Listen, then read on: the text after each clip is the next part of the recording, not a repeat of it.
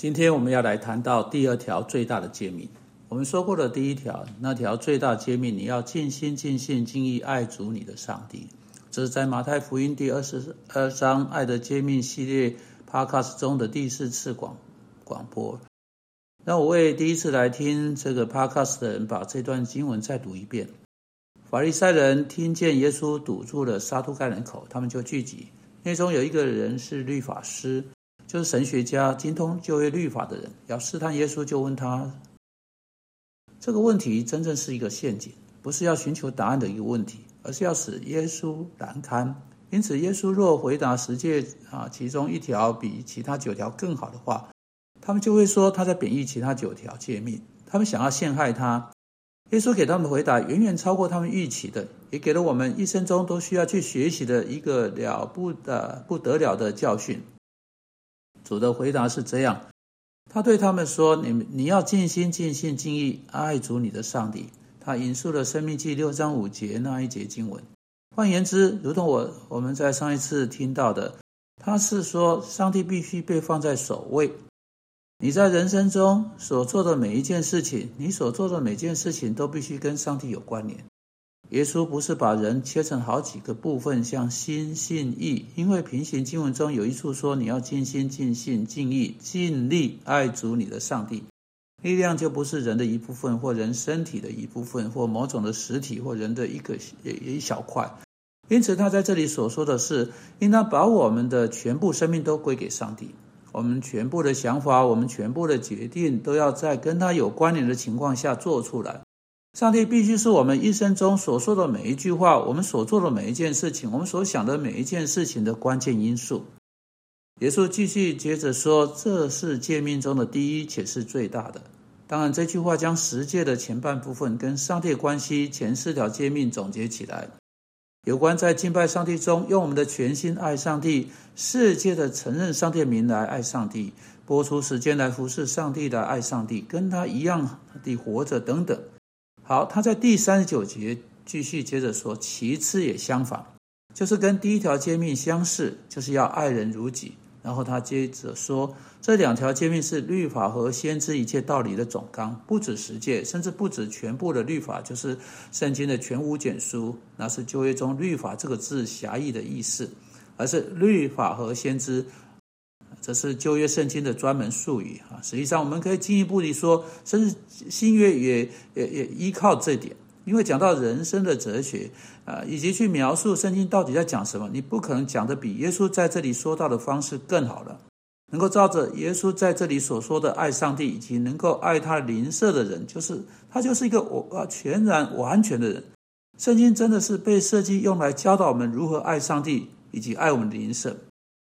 圣经所告诉我们救恩，实际上是从如何开始爱上帝的啊。啊的一件事情，你借着信靠上帝在耶稣基督里面向你所显示的爱来爱他，基督徒，这这是你知你是知道这点的。当你信靠基督时，你说我知道他爱我，并将他的生命赐给我，你就开始爱他，因为是他先爱你，为你猜他的儿子降世，你余下的一生所做的一切，在你生命中所发生的全部改变。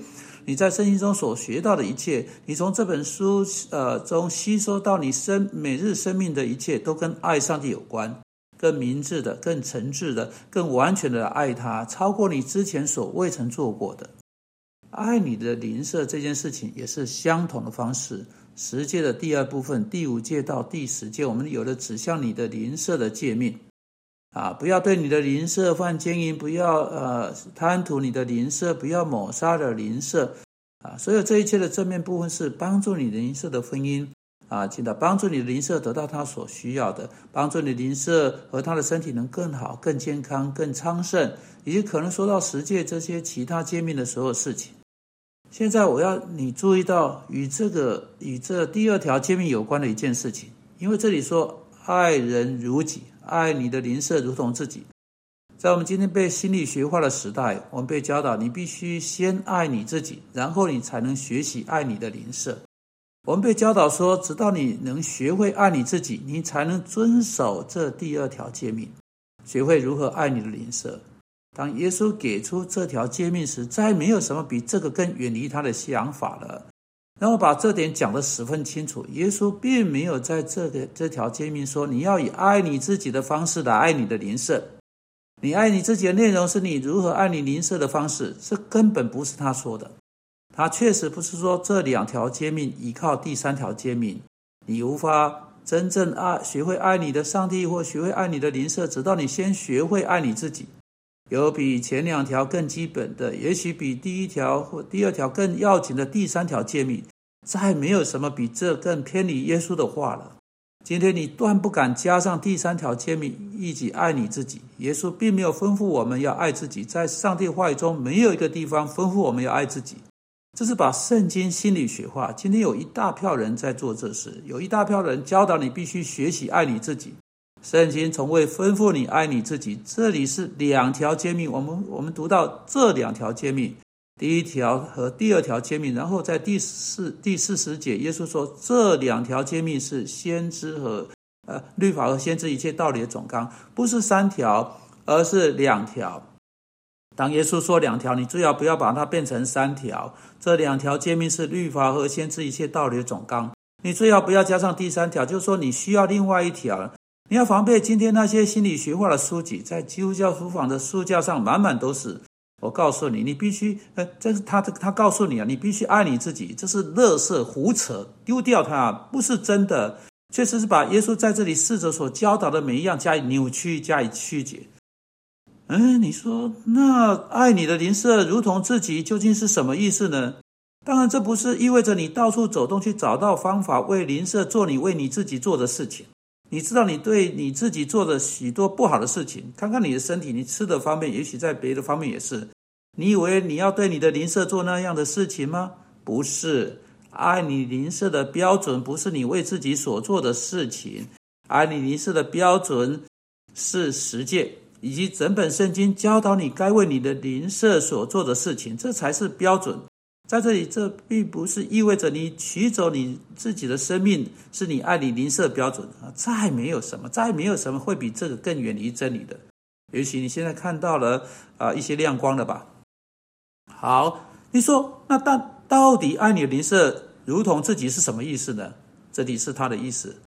耶稣在第三十九节说：“其次也相仿，那相似点何在呢？”不是两者都跟爱有关，这太过呃，这个太过明显了，怎么样不早去强调？